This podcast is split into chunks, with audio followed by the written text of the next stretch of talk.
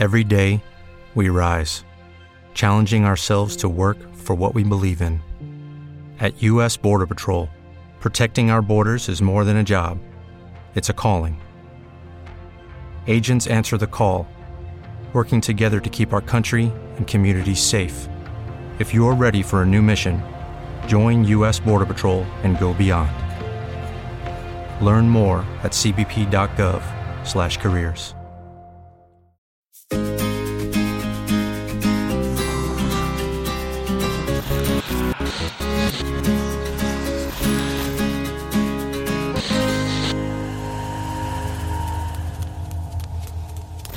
Hola, hola chicos, ¿cómo están? Bienvenidos a un nuevo episodio de En Voz Alta. Yo soy Susana y el día de hoy me encuentro tomando té de Teraflu, porque si no se dieron cuenta, estoy enferma y mormada y de hecho ahorita acabo como de escuchar un clip que acabo de grabar y suena súper extraña mi voz, creo que no suena como yo. Y disculpen si hay parones como muy abruptos a la mitad del episodio porque seguramente es porque voy a toser. Pero sí, no lo puedo evitar y no quería dejar de todas formas de grabar el episodio porque muero de miedo por lo que les voy a contar a continuación. Como ya habíamos quedado, si no escucharon el episodio pasado y si no lo escucharon, de hecho, vayan a escucharlo porque estaba muy padre. Este mes se va a tratar todo sobre cosas que me ponen a mí y a ustedes espero los pelos de punta. Así que el día de hoy hablaremos sobre uno de los temas que más nervios me da y ese tema es abducciones. Eh, acabo de toser y ustedes no escucharon porque lo borré. Pero bueno, sí, abducciones. Desde que vi esa escena en la película de Señales, donde en una fiesta de cumpleaños graban un extraterrestre, y después, ya más grande, cuando vi el cuarto contacto, quede marcada para siempre. Si no sabes de qué estoy hablando o si no has visto estas películas, te las recomiendo ampliamente para una noche de películas de terror. Y básicamente las abducciones son mm, son esas historias donde extraterrestres vienen y te llevan para no sé qué, a no sé dónde. Unos dicen que para estudiar la raza humana, otros dicen que para experimentar, otros dicen que pues nomás porque sí, para su diversión. Yo no sé, según yo hay muy pocos casos, o no los hay, de hecho, donde las personas realmente recuerdan haber sido abducidas. Pero son muchas las historias y muy similares de personas que tienen la sospecha de que lo fueron. Así que, como me gusta mucho el tema, a pesar de que me aterra, entré a Reddit y busqué historias de personas que, aunque no están seguras y de hecho están muy abiertas a la posibilidad de que no hayan sido abducciones, su primera opción es creer que fueron abducidas simplemente por la similitud de las historias. Porque algo que hace que las historias de abducciones se hayan hecho muy famosas es que todas son muy parecidas y comparten como muchos elementos que pues se asocian con historias de abducciones. Y yo no soy una experta en el tema, obviamente. Así que todo esto de nuevo es para su entretenimiento. Yo solo estoy aquí para divertirlos. Y vamos a comenzar. Pónganse cómodos, agarren algo calentito, tápense los piecitos y vamos con la historia de Street Snipes. Voy a usar los nombres de usuario de las personas de Reddit, de quienes saqué las las historias, ¿ok? Entonces, esta persona, su handle name es Street Snipes. Y así comienza. Había tenido un año completo lleno de eventos extraños, los cuales nunca me había podido explicar, y no recuerdo por completo. Todo comenzó en el invierno cuando viajé al norte por un proyecto de trabajo durante unas semanas. Mi equipo y yo estábamos hospedados en un motel a unos 10 minutos de la ciudad. Yo estaba en un cuarto con una cama king size y dos sillones, los cuales usé para poner mi ropa en filas jeans, chamarras, playeras, etc. Como nos íbamos a quedar semanas completas, llevé mi computadora de escritorio al viaje.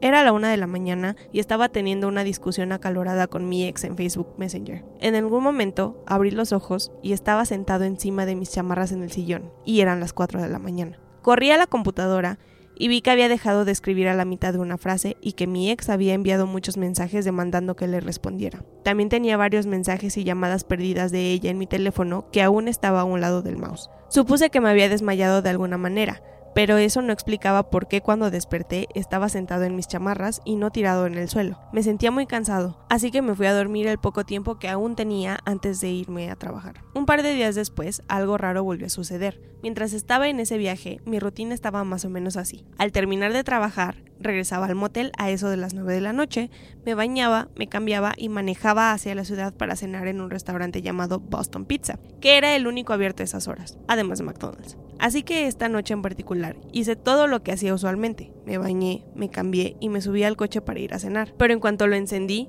algo se sentía raro. Y por alguna razón yo me sentía muy cansado.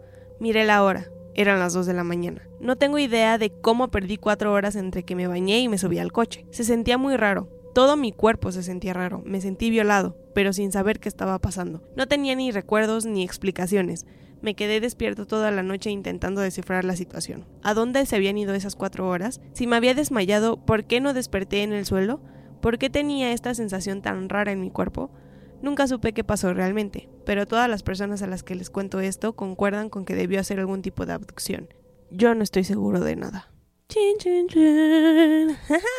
Esta historia creo que es la más leve de las que de las que les voy a platicar y la verdad es que capta a la perfección el por qué me aterra este tema. La simple idea de que algo o alguien está haciendo algo contigo y no hay nada que puedas hacer al respecto porque no estás ni siquiera consciente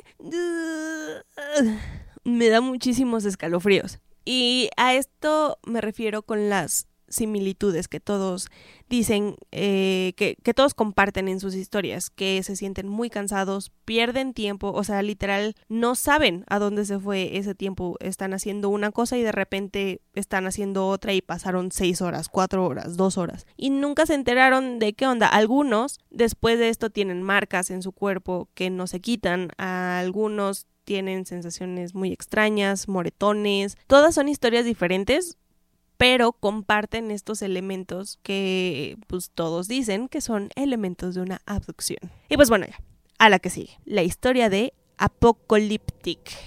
Todo con K y con Y. La historia dice así. Estaba viviendo en el campo con mi mamá. Tenía 15 años y había estado saliendo con una chica por semanas ya. Estaba hablando por teléfono con ella en la tarde, justo antes de que se metiera el sol, cuando me dijo que si iba a su casa en la noche, ella se escaparía para estar conmigo un rato cuando sus padres se fueran a dormir. Ella vivía a unos 3 kilómetros de mi casa y yo tenía una bicicleta. Así que el yo adolescente calenturiento no tardó en decidir que claro que iba a hacer el viaje en cuanto mi madre se fuera a dormir. Me llega un mensaje suyo a eso de las 10 de la noche diciéndome que sus papás ya se fueron a dormir y yo estoy listo para salir a su casa. Mientras manejaba mi bicicleta en las calles oscuras del campo, veo algo que capta mi atención. Luces naranjas formadas en triángulo. No se movían, solo estaban ahí. Paré un momento para verlas mejor, ya que había unos árboles obstruyendo mi vista, pero mientras más las veía, más grandes se hacían. Y entonces comencé a sentir algo muy parecido al vértigo y después todo se fue a negro. Tal vez me desmayé.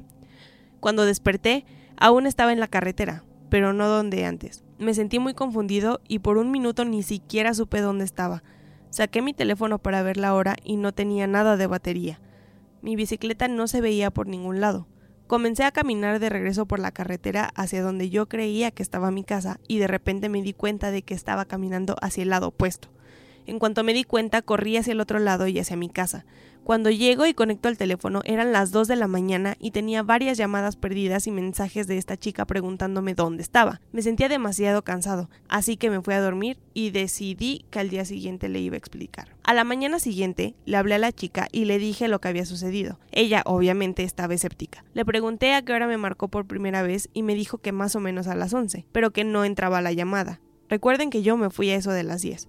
Sé que mi teléfono tenía suficiente batería porque estaba conectado justo antes de que yo saliera de casa. Sí encontré mi bicicleta en el lugar en el que recuerdo haber parado. Recuerdo tener sueños muy raros y dolor de cabeza por un par de semanas después de esto, y luego, y hasta la fecha, ya no sueño mucho más.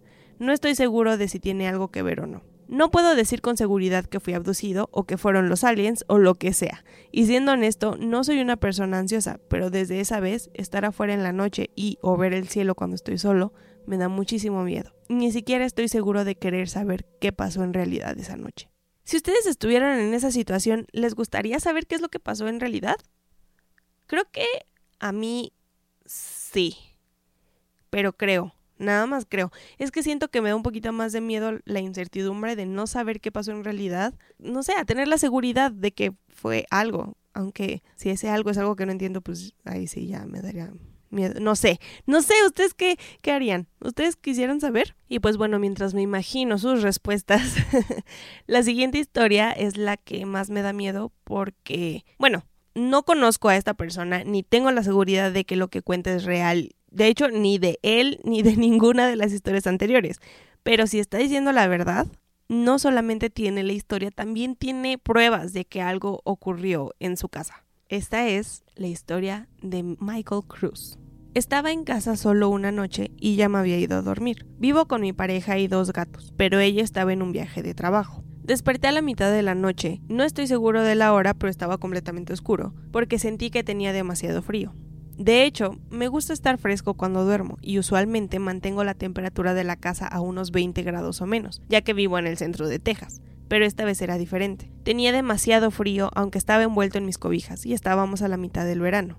Cuando agarré mi teléfono para ver la hora, estaba apagado. Presioné el botón de encendido, pero no se prendió. Como estaba medio dormido, no le di mucha importancia y me levanté para ir a ajustar el termostato. Entonces me di cuenta de que los gatos no estaban por ninguna parte lo que era muy raro, porque ellos siempre están en mi cama o alrededor de ella. Pero como ya dije, estaba medio dormido. Así que seguí caminando hacia el termostato y cuando llegué y lo intenté ajustar, me di cuenta de que estaba apagado. Y al parecer toda mi casa estaba sin energía eléctrica. Me fijé por la ventana para ver si mis vecinos también estaban teniendo problemas con la luz, pero todas sus luces exteriores estaban encendidas. Desde el momento en el que me desperté hasta el momento en el que vi por la ventana, no debieron haber pasado más de dos minutos. Después de esto, decido ir abajo por un poco de agua, pero me quedé paralizado cuando llegué a las escaleras al ver que del primer piso provenía una luz, lo que me pareció muy extraño, porque en el piso de arriba, en el que me encontraba, parecía que no había luz, y no tenía sentido que hubiera luz arriba y abajo no. Mientras bajaba las escaleras comencé a escuchar un leve zumbido, muy agudo, pero con pulsaciones graves aleatorias. Mientras continúo bajando, veo una figura oscura que se movía lentamente hacia el final de las escaleras, y cuando bajé el siguiente escalón, sentí como si me hubiera caído en un acantilado o como si el suelo me hubiera tragado. Esta es la única manera en la que lo puedo explicar, porque realmente no sé qué pasó después de esto. Simplemente perdí toda sensación en mi cuerpo. Lo siguiente que recuerdo es despertar de nuevo con la alarma de mi teléfono. Todo parecía normal. Me quedé sentado en la cama junto a mis gatos que ahora sí estaban ahí y traté de pensar en el incidente de la noche anterior. No soy sonámbulo y definitivamente no estaba soñando. La aplicación de mi sistema de seguridad me muestra cada que una puerta se abre o se cierra, así que entré a la aplicación desde mi teléfono y me di cuenta de que el sistema de seguridad estaba desactivado y que la puerta de entrada se había abierto y cerrado varias veces durante la noche. Intenté ver la grabación de mis cámaras de seguridad y me encuentro con la sorpresa de que no había ninguna grabación de la noche anterior. Los sensores de movimiento habían reaccionado a un coche que iba pasando a eso de las 10 de la noche y la siguiente grabación es de otro coche cualquiera en la mañana. Así que algo o alguien entró y salió por la puerta de enfrente, pero las cámaras no captaron nada. Mi vecino de enfrente tiene un buen sistema de seguridad que apunta también hacia mi casa, así que le inventé una historia para que me dejara ver las grabaciones de sus cámaras y ambos nos sorprendimos al darnos cuenta de que sus cámaras tampoco habían grabado nada. Lo primero que pensé fue que tal vez sí soy sonámbulo y no lo sabía, y que el recuerdo que tenía no había sido más que un sueño, pero simplemente estaba seguro de que no era así. La noche anterior, cuando miré por la ventana para ver si las luces de los vecinos funcionaban, recuerdo haber visto una camioneta roja estacionada en sentido contrario frente a la casa de mi vecino. Lo recuerdo perfecto porque desde que me multaron justo por estacionarme del lado equivocado, noto cada que veo un coche estacionado así. Y pues bueno, esa camioneta no estaba ahí antes de que yo me fuera a dormir, basándome en la única grabación que tenía de las 10 de la noche. Pero estaba ahí en la mañana, igual basándome en la grabación de la mañana. Así que definitivamente desperté en la madrugada, frío como un hielo, sin mis gatos, con el teléfono y el termostato apagados, vi la camioneta fuera de mi ventana y luego todo se distorsionó en las escaleras. Solo para agregar. 1. Sí, Estoy seguro que activé mi sistema de seguridad antes de dormir. 2. La luz de abajo aún estaba encendida cuando desperté y también estoy seguro de que la apagué antes de dormir. 3. Todo mi cuerpo olía a malvaviscos quemados. Ya sé que está raro, pero les juro que es así como olía. Y por último, mi pecera a la que le caben un poco más de 200 litros de agua, tenía un poco menos de la mitad de agua. ¿A dónde se fueron más de 100 litros de agua? Todo alrededor estaba seco y los peces estaban bien. Supongo que unos aliens con sed jugaron con mi mente esa noche. me había dicho a mí misma que ya no iba a grabar estos episodios en la noche porque me da miedo. Y es que ustedes no entienden. A mí me da miedo dos veces, tres veces. Me da miedo cuando investigo acerca del episodio, me da miedo cuando lo grabo y me da miedo cuando lo edito. Así que no sé cómo lo voy a hacer para dormir esta noche. Espero que todo esté bien. Si los aliens vienen, ojalá que yo no me dé cuenta de ninguna manera. Y por último, y para concluir el episodio de hoy, quise contar mi propia experiencia. Y ahí es cuando todos se sorprenden y dicen, ¿qué? ¿Te han abducido? No, no me han abducido o, o no que yo sepa, pero fue más bien una experiencia como de avistamiento. Y pues ya que andamos en el tema, miren, como contexto, a mi papá siempre le ha gustado mucho este tema como a mí. No sé si de la manera que a mí me gusta o hasta qué profundidad, solo sé que él ha tenido varios, pues, como avistamientos. Me siento como Jaime Maussan diciendo estas palabras. Pero ajá, mi papá ha tenido varios avistamientos porque pasa mucho tiempo en la carretera viajando por Michoacán y sus alrededores. Y pues él me los cuenta. Y por eso yo asumo que le gusta el tema. Un día yo estaba en mi casa en Zamora, Michoacán. Tenía unos 14 o 15 años.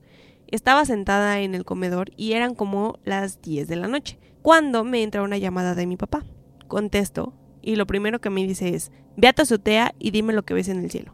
Y yo, pues obviamente corría a la azotea mientras le preguntaba qué, estaba pasando. La verdad es que yo con mis 14 años y siendo una de las consentidas de papá de cierta manera, pensaba que era una sorpresa. Pero bueno, al final sí fue una sorpresa. Bueno, corrí a la azotea y le preguntaba qué estaba pasando y él me respondía que primero me fijara y luego ya me explicaba. Llegué a la azotea, no había sorpresa, obviamente, y miro al cielo. Estaba nublado y no se veían ni las estrellas, pero había tres luces grandes como en triángulo y se movían como intercambiando lugar entre ellas, o sea, como la de la punta de arriba se iba abajo, a la punta de abajo y a la derecha y el, o sea, sí, ¿saben? La verdad no me sorprendí mucho en el momento, parecían reflectores. Y sí era raro porque en Zamora, que es una ciudad muy pequeña por lo menos en ese entonces, a menos que hubiera un circo o una feria en la ciudad o algo así, nunca había reflectores en el cielo. Pero igual no lo pensé mucho y le pregunté que, pues eso qué, y me contestó, ¿ves las luces en el cielo? Y le dije que sí, y me dijo, ¿qué son? Y yo, súper sabelo todo, le dije, Ash papá, pues obviamente son reflectores, yo qué sé. Y entonces él me contestó, sí parecen reflectores, ¿verdad? Pero lo que no entiendo es por qué yo también los estoy viendo si yo estoy en Uruapan. Me quedé helada. Uruapan está a más de 120 kilómetros de distancia de Zamora. Obviamente no eran reflectores. En ese momento me comencé a reír de los nervios y le dije, muy respetuosa, yo, cállate, no es cierto. y pues él me lo juró. Y a mí qué más me queda que creerle a mi papá. En el momento en el que se lo dije, traté de seguir el camino de luz para ver si encontraba pues un lugar de donde proviniera esa luz, pero no había camino de luz, solo las luces. O sea, no sé si, si me están entendiendo cómo lo busqué. Cuando hay un reflector, pues como que puede seguir el camino de luz que va desde abajo desde pues, el piso hacia el cielo y pues te das cuenta de que viene de algún lado aquí abajo en el piso pero de estas luces no había nada y estaban en serio grandes en serio parecían reflectores solamente que pues no eran reflectores. Y pues ya en ese momento les empecé como a poner más atención y parecía que estaban como por encima de las nubes, no no como el reflejo en la nube, sino como si estuvieran encima y la nube, no sé cómo explicarlo, nada más así. Ahí estaban. No sé durante cuánto tiempo más siguieron ahí. Yo me quedé unos 15 minutos hablando con mi papá hasta que decidí regresar adentro de la casa. Y pues ya, después no las volví a ver, no las he vuelto a ver. No estoy asegurando que lo que vi hayan sido ovnis, así como no aseguro que ninguna de las historias antes contadas sean casos de abducción o siquiera que sean reales. Recuerden que las encontré en Reddit. Solo digo que me parece mucho más divertido creer que sí. Y pues ahí está el segundo episodio de terror de En Voz Alta. Ojalá lo hayan disfrutado mucho y si ustedes también tienen una historia para contar de aliens o de ovnis o de fantasmas o de lo que sea, me encantaría leerla. Todas mis redes sociales están en la descripción de este o de algún otro episodio y siéntanse libres de escribirme lo que sea, lo que quieran, menos insultos o cosas así, porque yo soy muy sensible. Y quiero hacer una mención especial a mi hermana linda porque escuchó el episodio anterior sola en un hospital que no tenía luz. No, no está loca, simplemente trabaja en un hospital y a la hora a la que ella sale las luces ya están apagadas y pues de todas formas, way to go sister, spooky goals. Eso es todo por el episodio de hoy. Nos vemos en el que sigue y espero que tengan una mañana o una tarde o una noche tenebrosos. Adiós.